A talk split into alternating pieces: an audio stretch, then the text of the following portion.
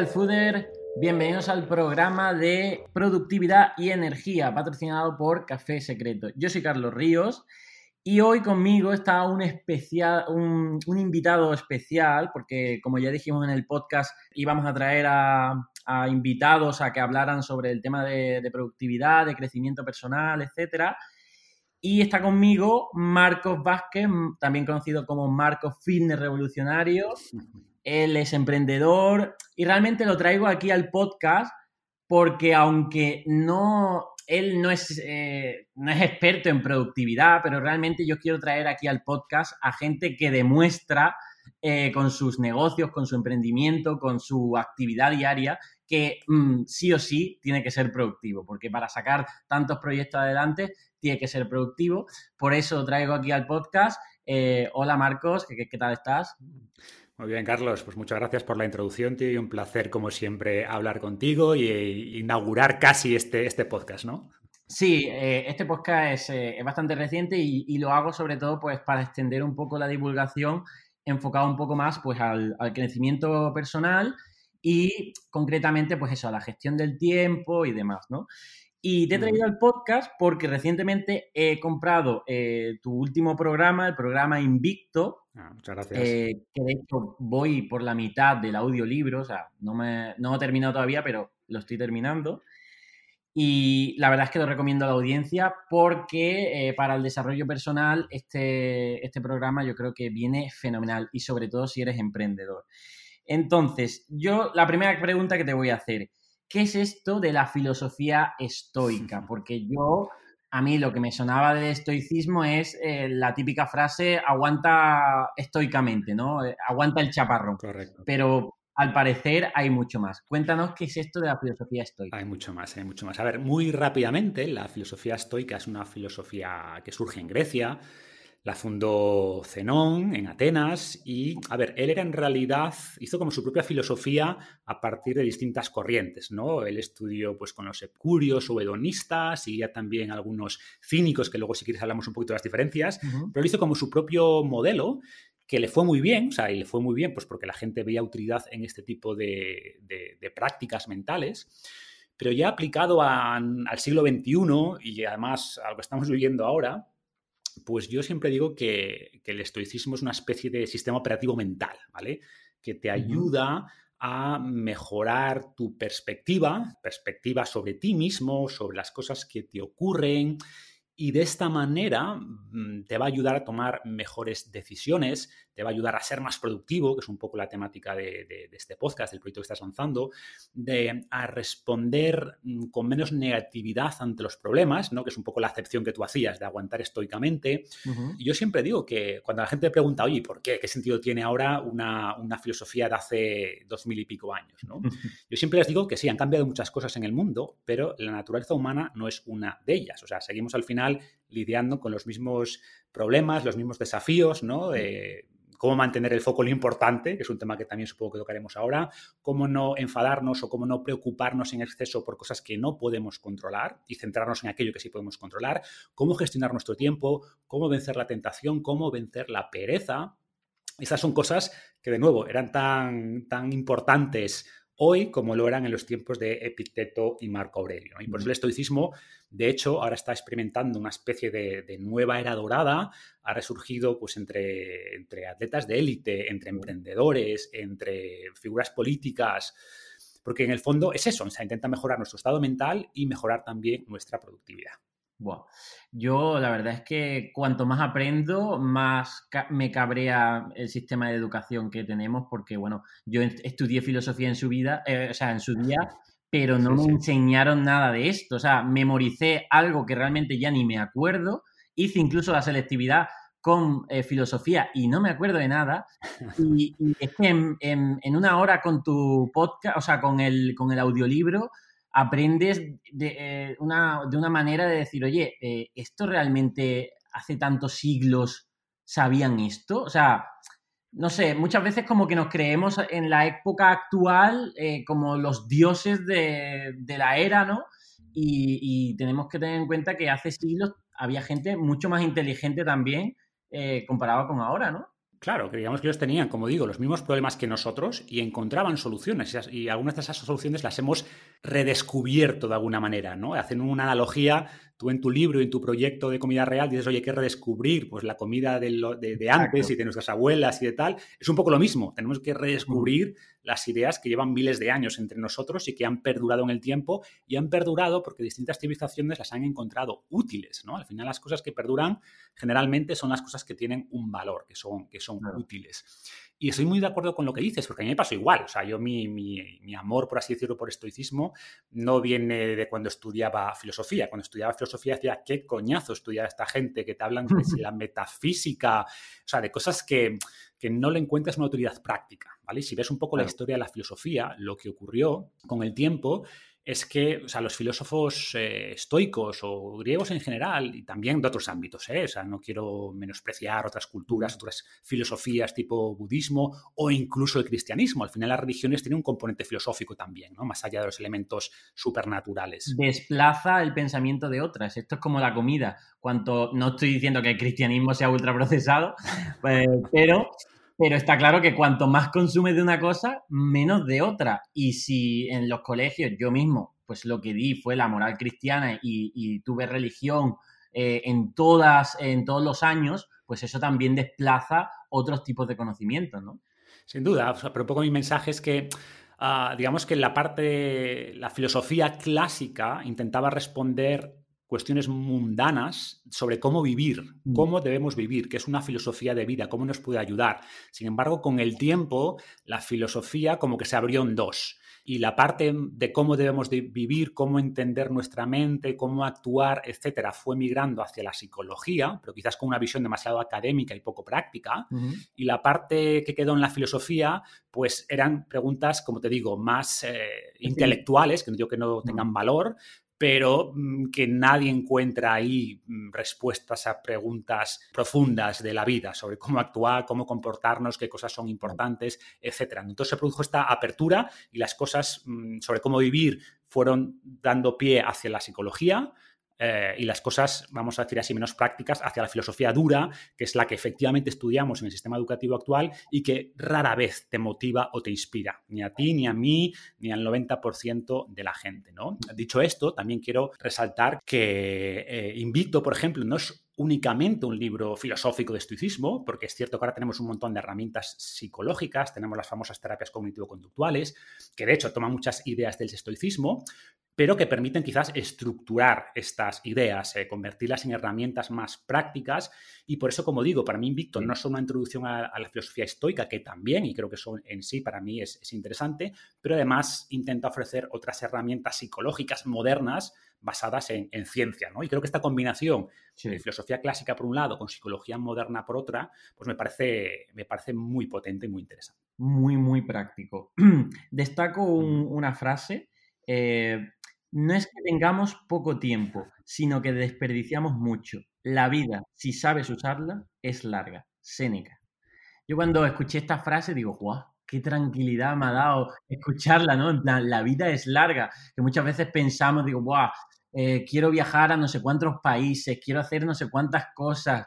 Eh, y, va Séneca y me dice, la vida es larga. Eh, ¿Cómo nos puede ayudar el estoicismo a mejorar nuestra productividad. Así, obviamente podríamos estar aquí hablando horas y horas, pero así a grandes rasgos, ¿cómo nos puede ayudar esta filosofía estoica a mejorar nuestra productividad? Vale, vamos a ver cómo podemos eh, explicar esto, pero antes, a porque esa frase a mí también me gusta mucho y una interpretación que hago, que cada uno puede hacer la suya, es también esto que dicen, ¿no? Que solemos sobreestimar lo que podemos hacer en un año, pero subestimamos lo que podemos hacer en 10, ¿no? Es decir, a veces planteas un proyecto en, la cabeza y dices, no, esto me voy a poner aquí a tope y enseguida lo lanzo y te das cuenta, como crear un negocio, ¿no? te das cuenta de, oye, esto que no, esto lleva mucho tiempo, mucho esfuerzo, pero también ocurre lo contrario. Te planteas, como tú decías, pues quiero dar la vuelta al mundo, viajar no sé cuántos países, lanzar no sé cuántos proyectos, bla, bla, bla. Y si haces un poquito cada día, pues la vida es larga. Si haces un poquito cada día, en esos 2, 3, 5, 10 años, puedes hacer muchísimas cosas más de las que te imaginas, ¿no? Yo si echo la mirada atrás y no me voy ni siquiera 10 años, sino 5, digo, joder, cuántas cosas he hecho y cuántos libros he escrito y programas y charlas y cosas que, y viajes, etcétera, en un periodo relativamente corto. Que si dices, bueno, 5 años, 3 años no es tanto, pues si haces un poquito cada día, efectivamente la, la vida es larga, ¿no? Entonces, respondiendo a tu pregunta, ¿cómo nos puede ayudar el estoicismo a ser más productivos? A ver, ah, te planteo grandes ideas y luego tú me dices en cuáles te apetece o crees que tiene sentido profundizar. ¿no? Para mí hay un punto previo sobre la productividad, porque solemos entender la productividad como hacer más cosas, como llenar la agenda de, cosas y de espacios, que no haya nada libre, que estar produciendo desde las 9 de la mañana o desde las 7 de la mañana hasta las 10 de la noche. ¿no? Y muchas veces eh, no hay un paso previo que es, oye, ¿qué es lo que quiero realmente hacer? ¿Qué es lo importante? Yo hablo mucho, eh, que los estoicos hablaban también de los valores, ¿no? De la virtud, o sea, que tener algo que rija tus acciones. Entonces, antes de hacer cosas, o sea, más que hacer muchas cosas, asegurar que haces lo importante. Y por tanto, el paso previo es, oye, ¿qué es lo importante? Definir con claridad qué cosas son las que quiero lograr en la vida, qué es lo que realmente resuena conmigo, cuál es el porqué de mis acciones, ¿no? Es decir, pararte, lo, comentamos aquí en, los otros capítulos, decir, oye, eh, muchas veces estamos tan atareados trabajando que realmente no nos paramos a eh, detectar qué acciones son las que nos va a llevar a lo que realmente nos va a dar sentido de vida o nos va a llevar a hacer nuestro propósito de vida y demás, ¿no? Es decir, que eh, el, problema, y, me pongo yo también incluso de ejemplo, decir, oye, tengo tanto trabajo por delante que es que no tengo tiempo para pararme y priorizar. Es decir, eh, nos cuesta mucho a los que tenemos muchas tareas y muchas ocupaciones el decir, uy,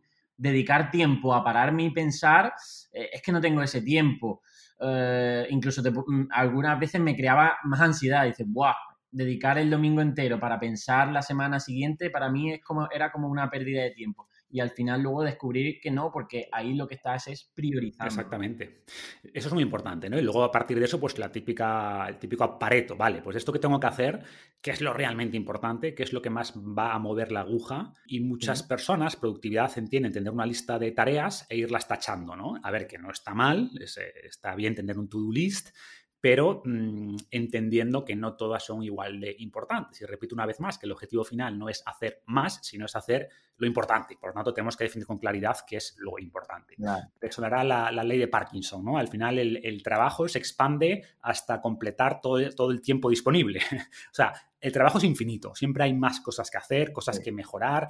Entonces, si no tienes punto anterior, una, una estrategia previa de, oye, lo que tú dices, ¿no? Planificar, pues eh, yo me gusta hacer una planificación a largo plazo, luego a corto plazo, a nivel de 90 días, luego a nivel de semana, de qué es lo importante esta semana y luego a nivel de día, ¿no? Es decir, oye, hoy, ¿qué es lo más importante? Si logro esto, pues ya podría decir que el día ha sido productivo, entre comillas, que sí, que después igual el día se ha complicado y no he podido hacer ni esto ni aquello, pero hice lo más importante o avancé en lo más importante. Al final, hay días que lo único que puedes hacer es poner un ladrillo ¿no? Decir, oye, pues pongo un ladrillo. Pero si pones un ladrillo cada día, pues dentro de un tiempo tendrás una pared y dentro de un tiempo una catedral o lo que sea, ¿no? Entonces, ¿cuál es el ladrillo más importante que puedo poner hoy? ¿no? Entonces, para, mí, esa, esa, idea de, oye, definir qué es lo más importante a nivel general y por qué haces lo que haces, creo que, no solo te ayuda a establecer los siguientes pasos, sino también a motivarte, ¿no? Que luego hablamos un poquito quizás de esto. Muchas veces cuando estás desmotivado, a mí lo que me ayuda es, oye, ¿por qué estoy haciendo esto? ¿Sabes? ¿Por qué estoy haciendo esto? ¿Cuál es el propósito de, este trabajo? Y cuando piensas en ese propósito, también te motiva un poco a hacer eso que debes hacer. Claro, el tema de las, de las listas de tareas, yo personalmente sí me pongo eh, todo eh, en una lista de tareas, pero luego em, voy etiquetando las prioridades y no intento no saltarme a eh, tareas que, son más eh, fáciles, ¿no? O sea, divido las tareas en proactivas, que son más difíciles, las importantes, ¿no? Y luego las no importantes, que no las llamo así porque mi cerebro al, ver no importantes es como dice, wow, no lo hago, sino tareas reactivas que eh, nunca deberían anteponerse a, las proactivas, ¿no? Entonces, tengo toda la lista de tareas, pero eh, hay que marcar muy bien las prioridades para, porque si no, al final el cerebro va a lo, pues eso, a lo fácil, ¿no? Dice, bueno, pues voy a ir tachando para sentirme, para, para sentir esa dopamina, ¿no? Esa gratificación, pero voy a ir tachando las fáciles, ¿no? Y entonces ahí está el problema, porque aquí entraría lo que es la procrastinación, ¿no? ¿Qué nos dicen los estoicos de la procrastinación? Pues los estoicos, igual que nosotros, la sufrían y por tanto hacía mucho énfasis en, esto, ¿no? En, en, evitar postergar aquello que sabes que debes hacer. Un elemento clave es la distracción, o sea, nos distraemos mucho, Ah, nos dejamos arrastrar por lo no esencial, ¿vale? Y decía también Marco Aurelio, estoy parafraseando, algo así como que la mayor parte de lo que hacemos y decimos no es realmente esencial, ¿no? Por tanto, si puedes eliminar ese tipo de cosas, vas a ganar más tiempo y para cada cosa que vas a hacer, pregúntate, oye, ¿es esto necesario realmente? Entonces creo que ver cuáles son los elementos que te distraen, ¿no? Porque a todos nos ha pasado, vas a hacer algo importante, te has sentado a escribir yo qué sé, pues la página X de tu libro o el informe que tienes que entregar en la oficina y te entran las notificaciones del Instagram. Tu mente dice, oye, a ver qué están echando en las noticias, cuánta gente ha muerto hoy por el coronavirus o por cosas que no digo que no sean importantes, pero son cosas que no puedes realmente controlar y que, que en el fondo tu cerebro, como tú decías antes, está buscando siempre lo fácil. O sea, al mm. final cuando tu cerebro se enfrenta a algo que es difícil, busca cómo procrastinar y las distracciones le dan la excusa perfecta para procrastinar. ¿no? Entonces, ahí hay un montón de estrategias para eliminar distracciones, que luego si quieres también podemos profundizar, para aprender a, aprender a decir no ante requerimientos de nuestro tiempo. Y después, como ya estrategias más concretas, también me, hizo gracia cuando yo leía a Marco Aurelio eh, y él decía algo así como, oye, en esas mañanas donde te cueste levantarte de la cama, o sea, piensa que te estás levantando para hacer un trabajo importante, ¿no? Un trabajo de, un ser humano, de, bueno, realmente decía del trabajo de un hombre, ¿no? Que, oye, ¿por qué vas a estar enfadado o molesto si vas a hacer lo que sabes que debes hacer?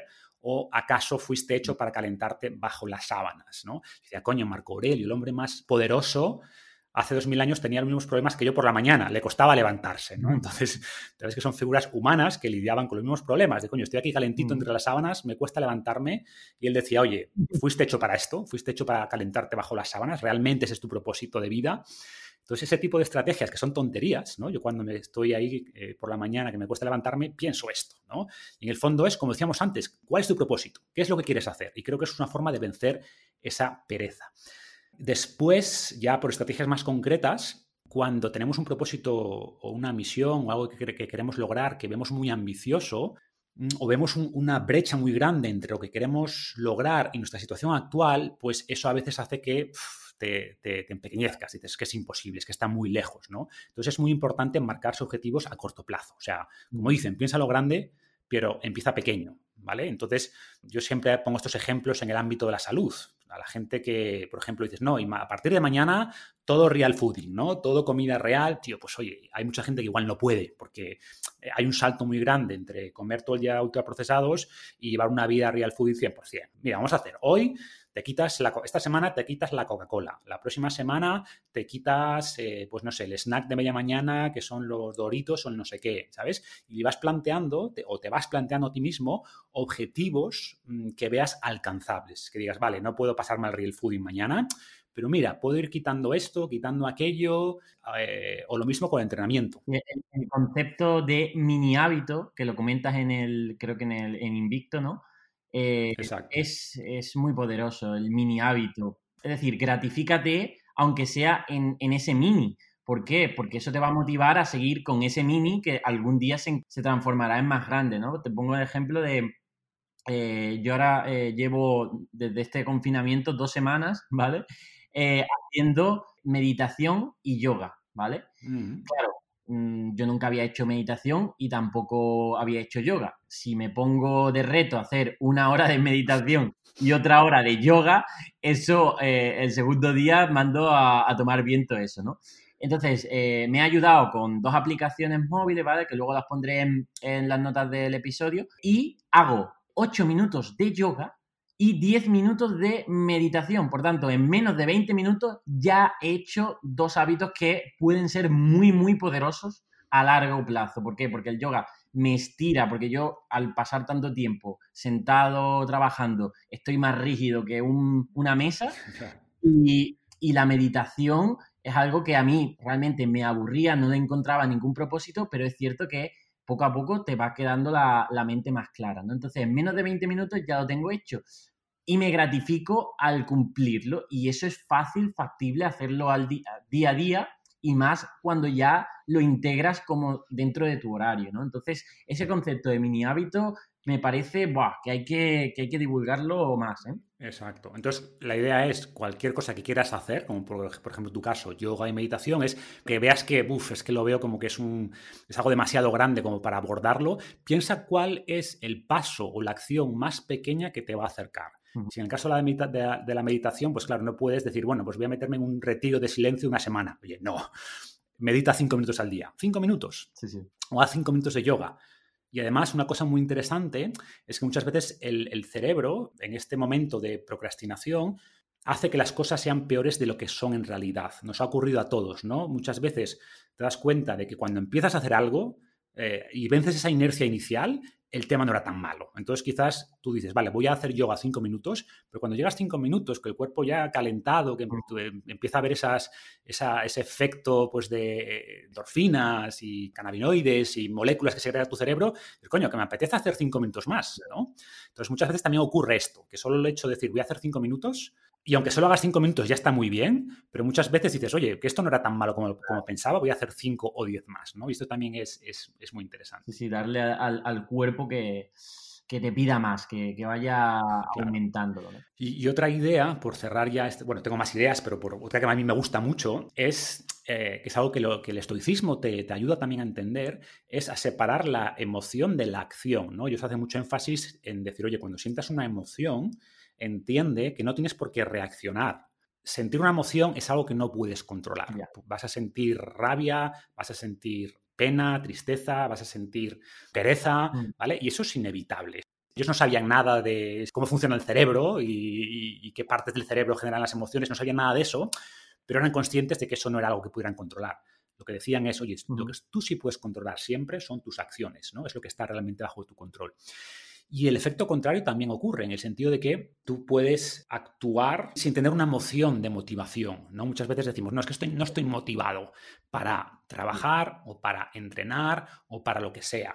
Y un estoico te diría, bueno, no importa, o sea, entrena sin motivación, ¿sabes? No tienes ganas de, de hacer algo, hazlo sin ganas. Es decir, no pensemos que tiene que haber una emoción de motivación o de ganas para actuar, ¿no? Entonces decía también Epicteto algo como, eh, eso es muy sencillo, decía, ¿no? Si dices que vas a hacer algo, pues hazlo. ya está. En el fondo, también Marco Aurelio decía algo así como, ves como las plantas o los pájaros o las abejas, creo que eran, pues hacen lo que tienen que hacer, no protestan, ¿no? La abeja no dice, pues que hoy no me apetece ir a recolectar polen, pues no, se levanta y lo hace, ¿sabes? Entonces es un poco adoptar esa, esa postura, oye, tengo que hacer esto, vale, no estoy muy motivado, pero lo voy a hacer. Tengo que aprender a separar la motivación de la acción. Y como todo, esto es algo entrenable. O sea, una vez que aprendes a hacer la separación y entiendes que son cosas distintas, pues eres capaz de lograr eso o mejora tu capacidad de lograr eso, de separar la emoción de la acción y actuar a pesar de que no esté esa emoción. Como todo, es mucho más fácil hacer lo que te motiva, eh, que vas a trabajar mejor o entrenar mejor los días que te levantas con ganas y animado, evidentemente, pero no podemos depender de la motivación porque no siempre va a estar ahí, ¿no? Sí, lo de separar la emoción de lo que es la acción, que es un poco separar el cerebro emocional del racional, ¿no? También. Exacto. Esto es muy, muy difícil, ¿no? Porque aquí entra que la gente, la emoción la siente como el yo, ¿no? Con el ego, ¿no? Este de decir, oye, soy mis emociones, y en realidad no, las emociones, al igual que, eh, esto lo, lo leí en un libro de estos de crecimiento personal también, no recuerdo cuál, al igual que tú ves un coche pasar por la calle, tú no eres el coche, tú has visto un coche pasar, pues algo parecido con las emociones. Sí. Llega, te llega esa emoción y tú no eres e, esa emoción, tú no eres la tristeza, tú no eres la ira, tú eh, estás sintiéndola, pero no lo eres. Entonces tienes que verla, tienes que ser como espectador de ella, ¿no? Entonces, este la, meditación que mencionabas va mucho por ahí, ¿no? La meditación que te permite es observar tus pensamientos sin involucrarte con esos pensamientos o emociones. Y me parece todavía más increíble que esta gente, los estoicos en aquella época, empezaran a pensar sobre estas cosas con tan pocos conocimientos de, oye, que no tenían Google, que no sabían, que no sabían el cerebro, no habían ni abierto, lo, estaría prohibido incluso abrir los cadáveres todavía, ¿no? Me parece, me parece brutal o sea, pongo en valor más eh, estos conocimientos en aquella época que, ahora. ¿eh? Bueno, eh, otra, otra cuestión importante para la audiencia es que, vale, hemos ganado más tiempo, hemos dejado de procrastinar, tenemos, digamos, una vida más productiva. quiero enfocarlo en dos, o sea, en esta entrevista va a haber mm, dos puntos más. Uno es, en este tiempo, cómo ya tengo este tiempo, cómo aumento el foco, es decir, cómo aumento mi atención en las tareas que ya he decidido hacer y que ya he calendarizado, que ya he delegado y demás, cómo aumento esta atención y el foco. Y luego, cómo aumentar la energía, a su vez, un poco ya hablaremos de lo que es a nivel fisiológico, de hábitos y demás, para que en, mis tareas tenga un buen nivel de energía a nivel eh, mental, a nivel físico, para dar en cierto modo, el máximo, ¿no? Entonces, la primera cuestión, ¿cómo aumento la atención, el foco en las tareas que hago? Porque yo, eh, haciendo un poco el guion de este podcast, eh, estaba viendo en tu, porque también tienes en tu programa Invicto un vídeo, ¿no? Y pongo el vídeo eh, y lo dejo ahí abierto en el ordenador y me voy a otra cosa y digo, pero ¿qué estoy haciendo? O sea, sí, sí, digo, pongo el vídeo que se escuche de fondo y luego me voy a, empiezo a hacer otras cosas y digo, pero es que no estoy haciendo ni una y otra. O sea, no, la multitarea no es productiva.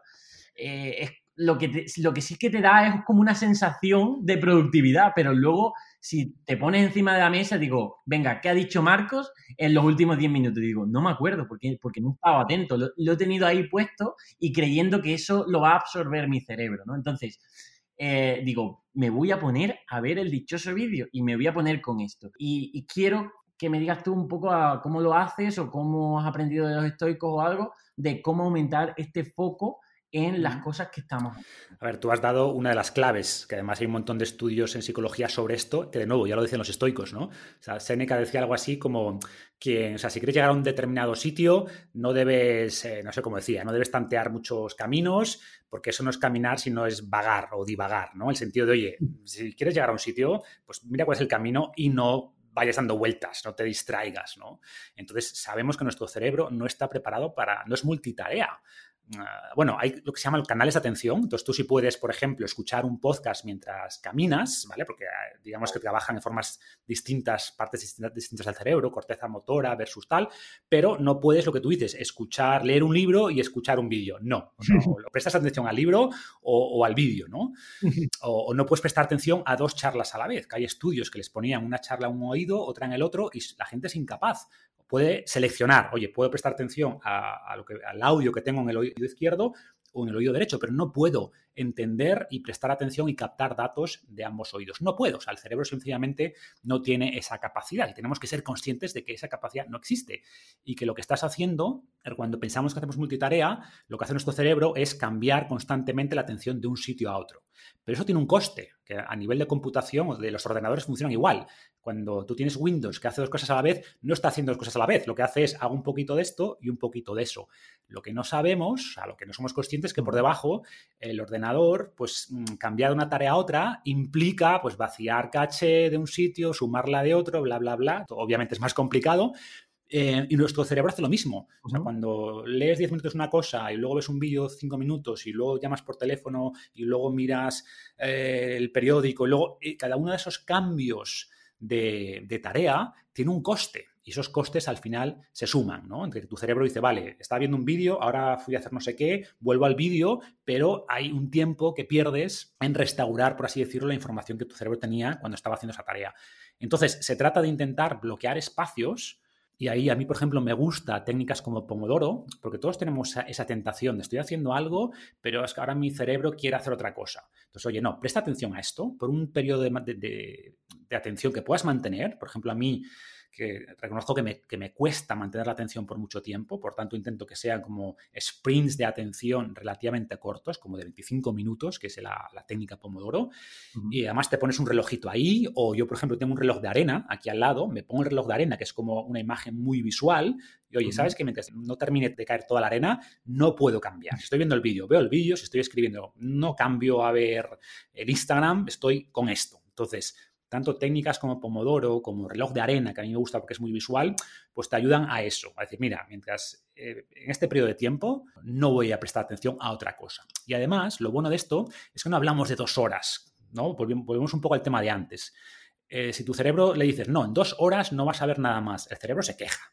Entonces tienes que darle con un caramelito, ¿no? mira, media hora, es el compromiso, media hora de atención y luego sí, Luego hacemos unas sentadillas, luego miramos qué pasó aquí en el Instagram, o cinco minutos miras las noticias, pero media hora de atención absoluta a esta tarea, ¿no? Entonces, esa, esa estrategia me parece muy, muy interesante. Sí, comentamos en el anterior podcast em, una otra aplicación de estos tipos Pomodoro del móvil que se llama Forest, que lo que hace es que te contabiliza esos 20 minutos, 25, el 30, lo que tú quieras, pero si te sales de la aplicación y te metes en otras, te, avisa, ¿no? Es decir, ya es que te pone incluso pues esa, eh, esas barreras de que, oye, de, vencer la, tentación. Incluso yo, eh, esto también lo he comentado alguna vez, tengo una caja temporizadora donde, exacto, meto el móvil, cierro ahí y se, y se queda sellado y tendría que romper la caja a palazos para, para coger el móvil. Es decir, que es tan fuerte algunas distracciones que tenemos que ayudarnos de este tipo de cosas para mantener ese, ese foco, ¿no? Es decir, que...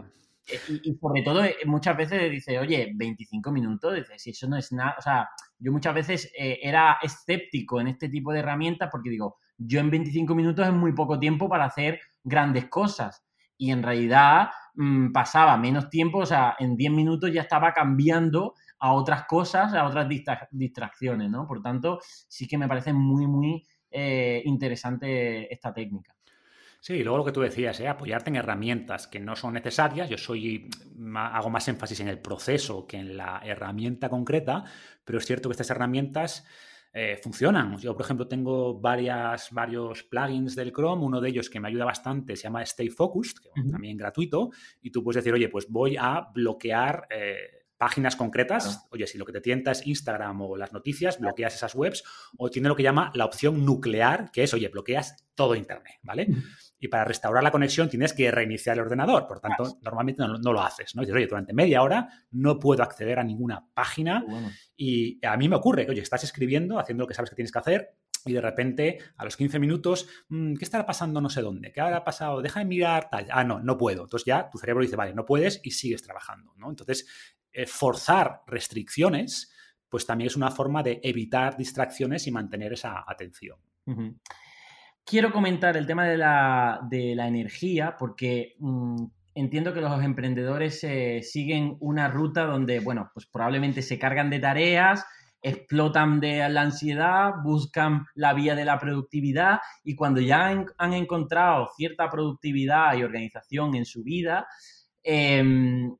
em, lo que no deben, digamos, em, descuidar es su salud, su parte fisiológica, sus hábitos, porque al final funcionamos con nuestro cuerpo, no, no dejamos de ser biología y por muchas tareas que intentamos que hagamos, que intentemos hacer o alargar el tiempo y demás, como no nos cuidemos, luego a la hora de hacer estas tareas eh, vas a tener menos energía, ¿no? Entonces, eh, somos tiempo y energía, ya hemos hablado del tiempo, cómo, y a lo mejor aquí ya nos puedes hablar más de tu parte más de salud, no tanto de, Invicto, sino de los otros programas y como eh, gurú del fitness, o sea, de, realmente de la salud completa que eres, eh, ¿qué estrategias nos puede dar para mejorar la energía a la hora de hacer nuestras tareas? Yo distingo aquí entre dos niveles, ¿no? El, macro y el micro. Y dentro del macro, pues tío, tú lo has dicho, al final somos fisiología y nuestro cerebro no está aislado de nuestro cuerpo. Sabemos que solo el hecho de dormir mal hace que al día siguiente tengas menos fuerza de voluntad, te alimentes peor, eh, procrastines más. Entonces yo siempre digo que el, mejor biohack de energía es, oye, dormir suficiente. Es lo primero, ¿no? O sea, duerme suficiente y si a eso le sumas que comes bien y que haces actividad física, pues tío, tienes lo más importante, ahí está lo macro, ¿no? De hecho, yo siempre digo que la actividad física, ligando con el tema de la productividad, yo muchas veces que estás un poquito desanimado, que no te apetece hacer algo, digo, pues mira, en vez de estar aquí media hora como peleando con esto, voy a hacer un poco de ejercicio suave. Sabemos que eso aumenta la adrenalina, que mejora el foco y la atención, siguiendo con el tema que decíamos antes, y hay una relación clara entre nuestro estado fisiológico y el estado psicológico. Muchas veces empiezas a hacer un poquito de entrenamiento y eso te ayuda también a, te, anima a hacer después cosas eh, con la mente, ¿no?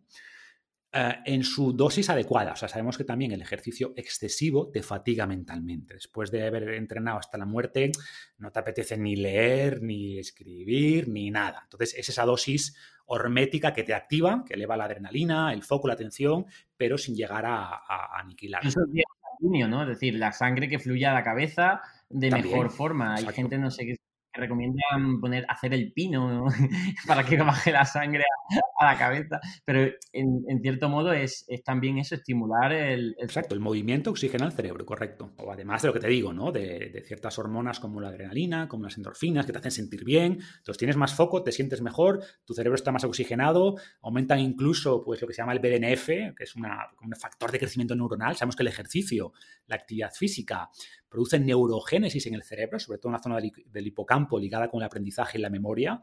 Entonces, el, ejercicio es fundamental para, la mente, para ser productivo, para sentirte bien emocionalmente y psicológicamente. Eh, entonces, estos tres elementos, ¿no? De comer bien, de hacer ejercicio adecuado y de descansar, son la clave, ¿no? O sea, que no escatimes tiempo en ellos, porque muchos emprendedores lo que dirán, oye, duermo un poco menos y así tengo más tiempo.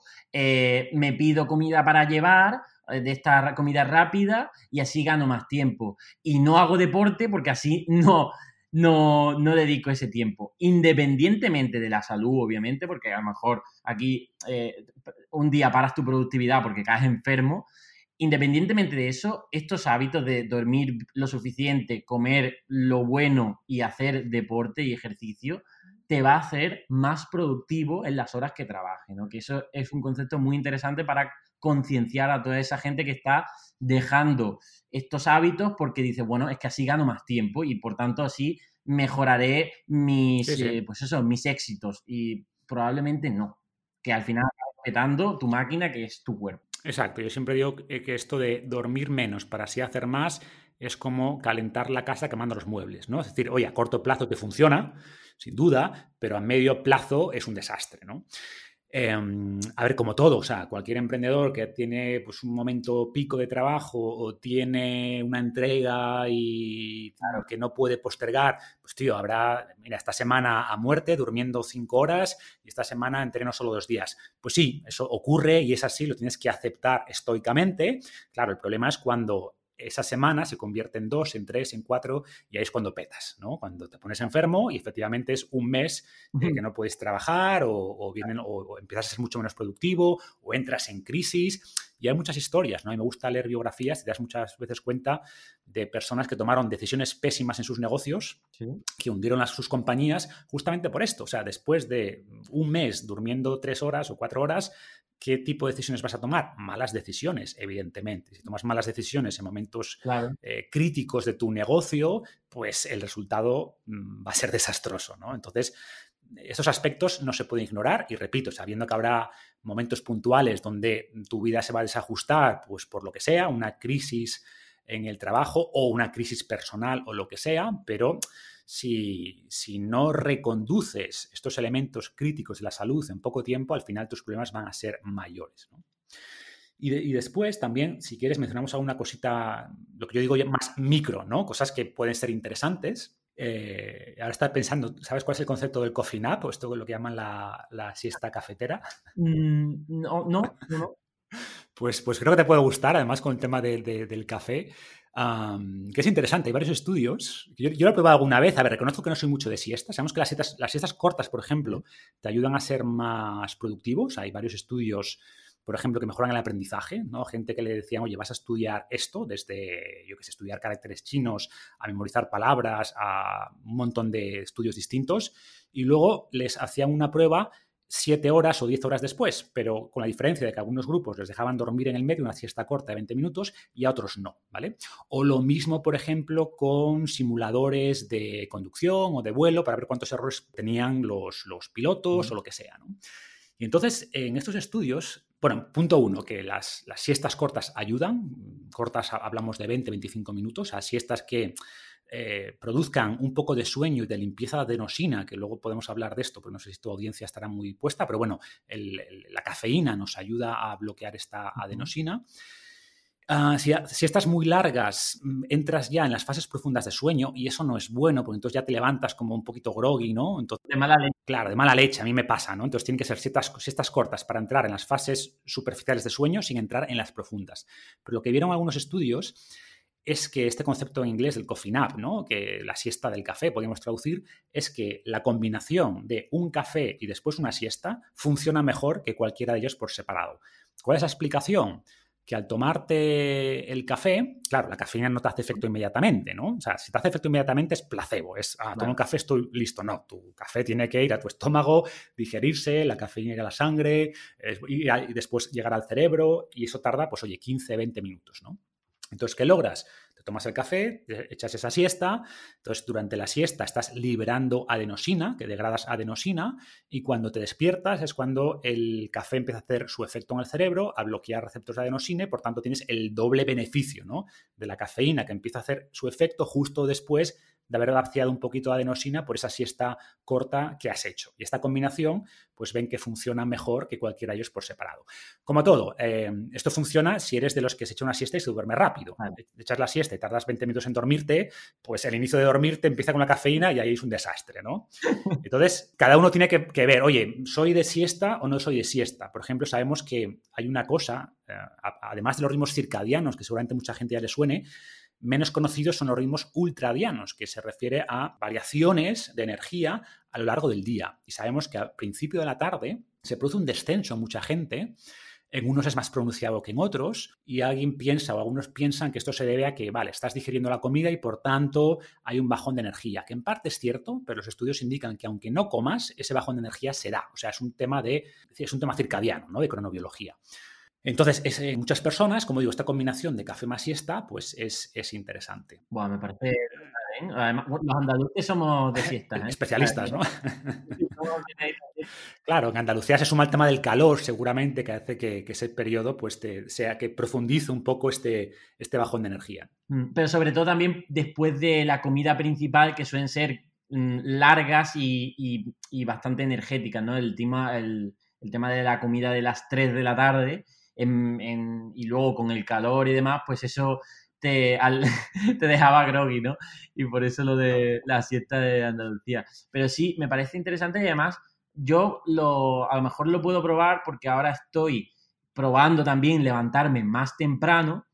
Por tanto, también estoy recortando sueño por la noche, inevitablemente para adquirir este hábito de levantarme a las 6 de la mañana. Entonces a lo mejor puedo compensar un poquillo pues con ese sueñecito a lo mejor a, esa hora de por la tarde, dormirme esos 20 minutos y luego, bueno, y hacer lo del café antes, sí, sí. Eso. pues prueba y me cuentas. A ver, la única advertencia es que esto sirve para esa siestita corta después de comer, ¿no? No lo hagas a las 7 de la tarde, porque entonces, obviamente, cuando te acuestes a las 11, pues tendrás mucha cafeína en el cuerpo y eso no es bueno, ¿no? Pero hacerlo, pues eso, a las 2, las 3 eh, según los estudios, esto funciona, es interesante. ¿Más biohacks tienes por ahí? Bueno, y después eh, podemos hablar de la ducha fría, que me comentaste en Sevilla que lo habías probado, ¿no? Diego, ya, eh, bueno, cuando te comenté... Pues me han tenido. A ver, este confinamiento por el coronavirus me, está, me ha puesto, me ha servido para, para poner frío con hábitos que lo estaba procrastinando, ¿no? Y cuando cuando estuvimos en Sevilla, pues te dije que la había probado, pero luego lo abandoné. Y ahora ya me he puesto en serio. Eh, lleva, de nuevo, llevo dos semanas con ducha fría y eh, ha aparecido la magia porque, o sea, veía la ducha fría siempre como algo, pues, mm, lo hacía por cojones, ¿no? Y, y realmente pues eh, la anticipación era negativa, es decir, antes de meterme en la ducha fría estaba con sentimientos negativos de decir, oye, no quiero, no quiero, no quiero. Ahora es positiva, ¿por qué? Porque la gratificación de después de la ducha fría eh, ya la tengo tan, la, la tengo ya tan adquirida, por así decirlo, tan sentida, que antes de la ducha fría digo, ostras, ¿cómo me voy a sentir después de esa ducha fría? Entonces me meto en la ducha fría con mucha más ganas. Obviamente, el primer bofetón es, eh, es claro. ¿eh? Además, no estoy haciendo ducha caliente y acabar con fría. No, ya estricto, fría. fría. Wow. Eso ya es el siguiente nivel, ya has alcanzado el nivel de, enlightenment, de, iluminado de las duchas frías y se nota, ¿eh? ¿por, qué, es esto? Igual que el ejercicio genera un poco esta eh, adrenalina, ¿vale? Y por tanto te activa, es como un, un, estado de alerta y por tanto es foco, ¿no? Nuestro cuerpo ante una alerta aumenta el foco a través de, estas, de estos neurotransmisores, ¿no? la ducha fría, pues como tú dices, es un shock, es como, ¿qué está pasando aquí? Tengo que prestar atención porque hay una amenaza fuera, ¿no? Entonces, como todo, también hay que tener cuidado con estas técnicas porque yo siempre hablo de la dosis hormética, es decir, en su dosis justa nos benefician, pero oye, un exceso de frío pues te da una hipotermia y, lo vas a pasar mal, vas a estar después, yo alguna vez me he pasado y luego estás incómodo, estás como varias horas con frío, eso no es agradable, ¿no? Tienes que casarte, ¿eh? porque yo digo, a ver, aquí el autocontrol yo creo que es fácil, o sea, nadie se va a pasar con la ducha fría en casa, que cuando ya se, se siente un poco mal, pues bueno, pues lo lo apaga, ¿no? Pero, pero yo creo que, realmente, o sea, que, que, es bastante... Sí, es cierto. En casa es difícil pasarte, pero ya lo, por ejemplo, de inmersión ya en agua helada, algunos retiros que hacemos con el método Winghoff, que son un poquito más, más intensos. Pero sí, con la ducha lo regulas bastante bien y, es, es, difícil pasarte, ¿no? Sí, sí, sí. Y, después, poco más. A mí, por ejemplo, creo que la música también se habla poco de ella y, creo que la música para mí, pues cuando estás en los momentos un poquito de bajón, que no te estás muy animado, poner una música que cada uno es la que le anime, me da igual, algunos será heavy metal, otros reggaetón y otros no sé qué, lo que sea, no hay, no hay reglas. Lo que a ti te anime personalmente, usa la música también como una estrategia para tener energía. A mí, por ejemplo, para entrenar me ayuda mucho. Esos momentos, esos días, dices, puff, me da pereza entrenar, ponerte la música que te guste, empiezas como a mover el cuerpo y, es una forma también de, lograr esa energía para lo que quieras hacer, ¿no? Entonces, bueno... Eh, hablando sobre la música, yo creo que ya soy adicto a la música, es decir, que ha habido momentos que digo, ostras, me paso mucho tiempo con música puesta para hacer muchas tareas. Es decir, que yo tengo Spotify Premium desde hace ya años, desde el principio y tengo miles de listas y demás y me gusta mucho. Y ya he entrado en esa fase de decir, oye, esto que me gusta tanto y que me funciona, también creo que tengo que regularlo para que, para que me funcione más, ¿no? Es decir, si estoy a lo mejor todo el día con música en, en, modo, pues eso, de fondo, pues eh, luego a lo mejor cuando la necesite, pues no me es tan efectivo, ¿no?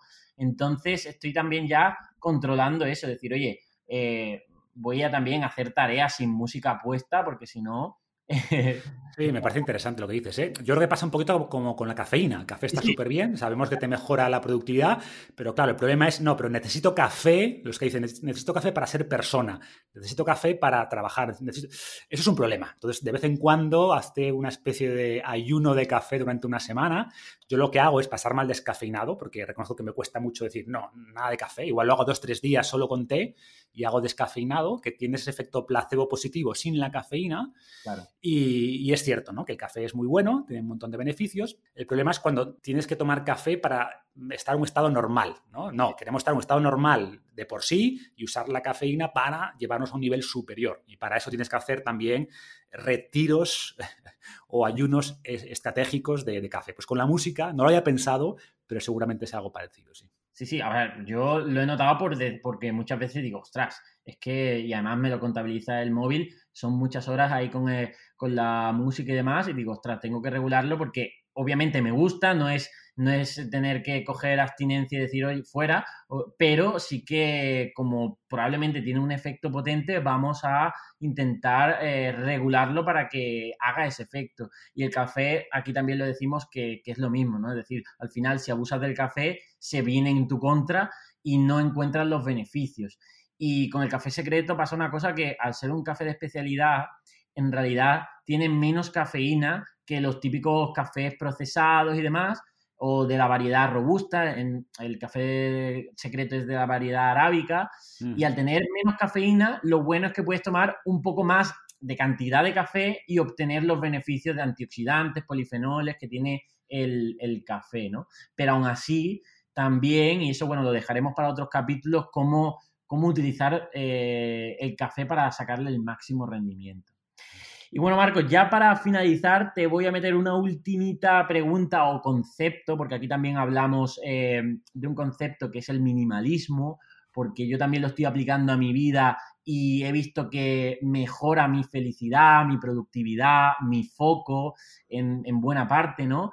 Te quería preguntar si tú mm, eres minimalista, conoces el concepto de minimalismo o, incluso qué nos puede decir el estoicismo del minimalismo.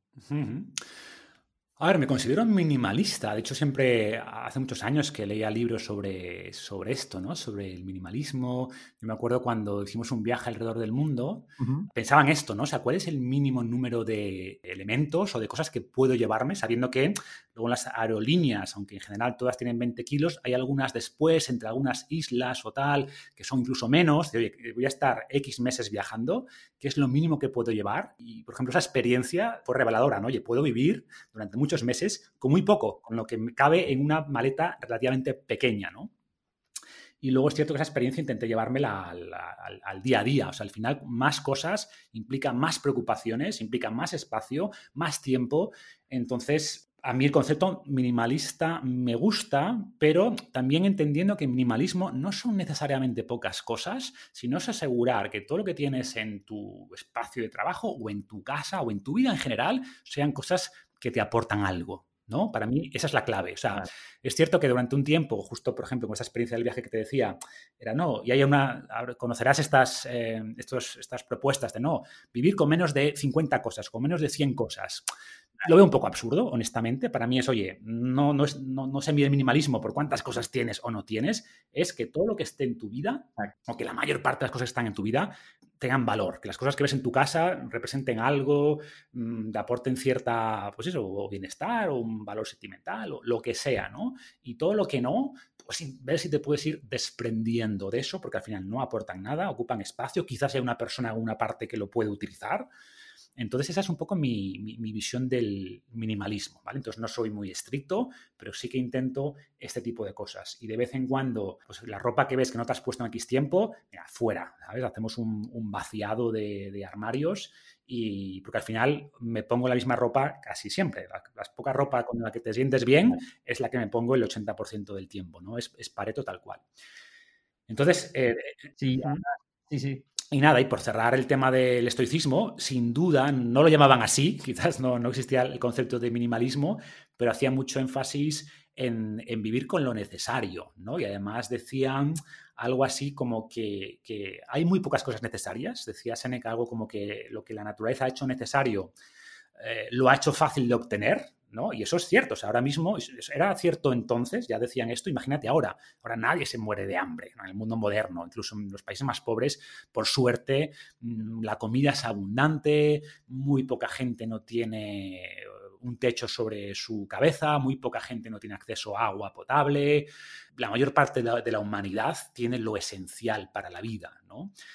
Y, decían también, siguiendo con la frase, Seneca decía como que hay muchas cosas que la naturaleza no nos da, el problema no es de la naturaleza, es nuestro. Decía, oye, si tú necesitas ropa bañada en oro, no es un problema de la naturaleza, es un problema tuyo, ¿vale? Tú estás creando esas necesidades. Entonces, va por, va por, ahí, ¿no? En sentido de aprenda a vivir con lo esencial, que las cosas que tengas en tu vida te aporten valor, sin volverse loco, en el sentido de que si hay cosas que realmente no son esenciales, pero que te hacen tu vida mejor y te gustan y las disfrutas, genial. Pero si piensas un poco, verás muchas cosas que ni son esenciales, ni aportan valor a tu vida y que al final solo ocupan espacio físico y espacio mental, porque generan preocupaciones y, al final restan de lo que realmente te, gusta. Yo además, eh, siendo empírico, que bueno, los empíricos también era otra, otra rama de la filosofía, ¿no? Otros filósofos, ¿no? Pero siendo empírico, al final eh, yo utilizo las cosas, o sea, yo las cosas que son importantes son las que realmente utilizo, ¿no? Entonces,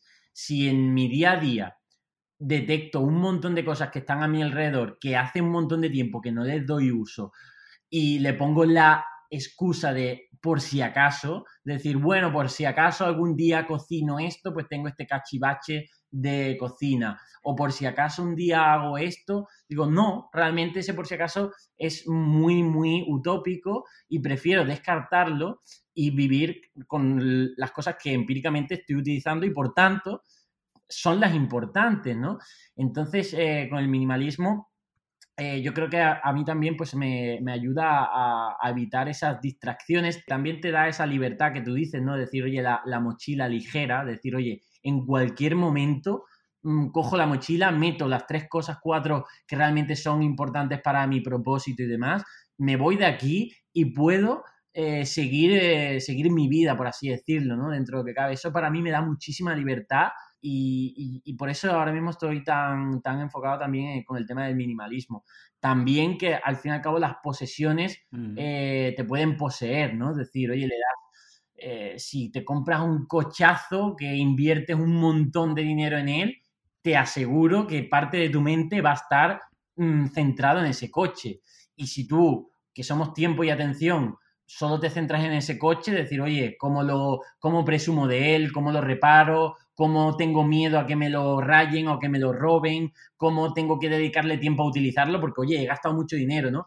Entonces, eh, esto yo creo que hay mucha gente, aunque tengan mucho dinero, les crea cierta, cierta ansiedad y por tanto luego un cierto vacío de decir, oye, ¿qué estoy haciendo con mi vida? Que le estoy dedicando mucho tiempo a las cosas, en lugar de que esas cosas me aprovechen a mí el tiempo o le den valor, ¿no? O sea, le estoy dando mucho valor a las cosas en lugar de que esas cosas me den valor a mí.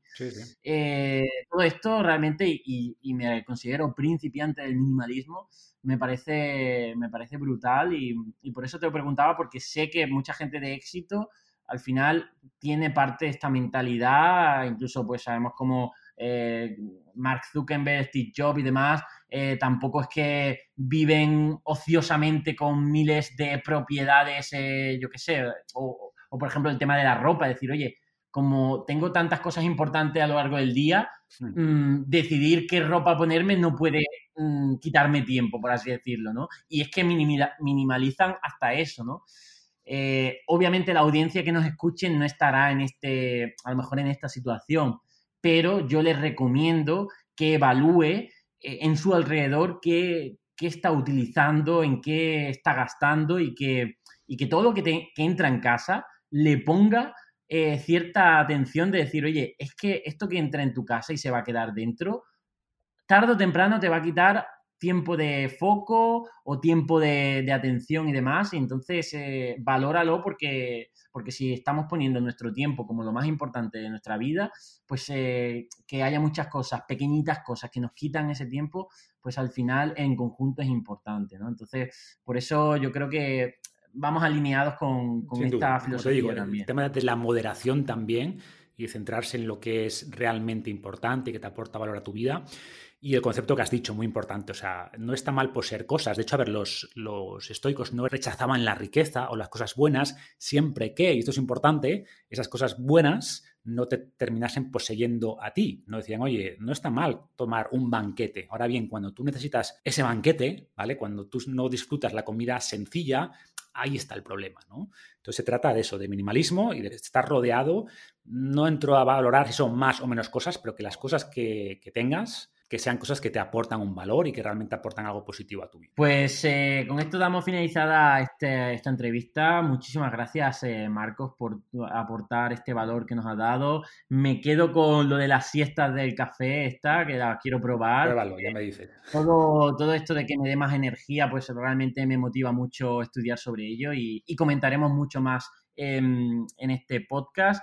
Eh, recomiendo a toda audiencia que está escuchando este podcast que vaya a la página web de Fitness Revolucionario y que compre el programa Invicto. Eh, realmente aporta muchísimo valor ese programa. Tiene audiolibro, libro, eh, vídeo incluido, comunidad.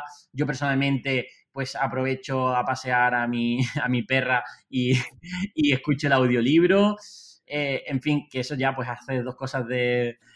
matas dos cosas de un tiro, ¿no? Y, bueno, en, general, darte las gracias como siempre, Marcos, porque para mí eres mentor, inspirador, eh, pues, eh, amigo y ojalá hagamos más eh, cosas juntos, podcast y lo que sea, si, siempre que tú quieras, porque yo quiero seguro. Así que muchísimas gracias. Pues igual, Carlos, eres como dijimos la última vez que hablamos hace relativamente poco, eh, un ejemplo de lo que se puede hacer haciendo las cosas bien, tío. Así que un placer, cualquier cosa que, podamos colaborar y hacer será un honor, tío. Un abrazo de verdad. Pues, eh, fin, eh, gracias a todos escuchando por escuchar este podcast. Eh, valorad en iTunes eh, con cinco estrellitas, comentad en iVoox, compartirlo si realmente os gusta. Ya sabemos que este podcast es un poco pues así más a ver lo que sale, pero yo creo que va a salir muy bien porque en cada proyecto que, pongo yo mi tiempo y foco quiero darlo el máximo y la verdad es que estoy muy motivado para, para que esto salga bien y espero que os sirva de valor y nos vemos en el próximo episodio. Hasta luego.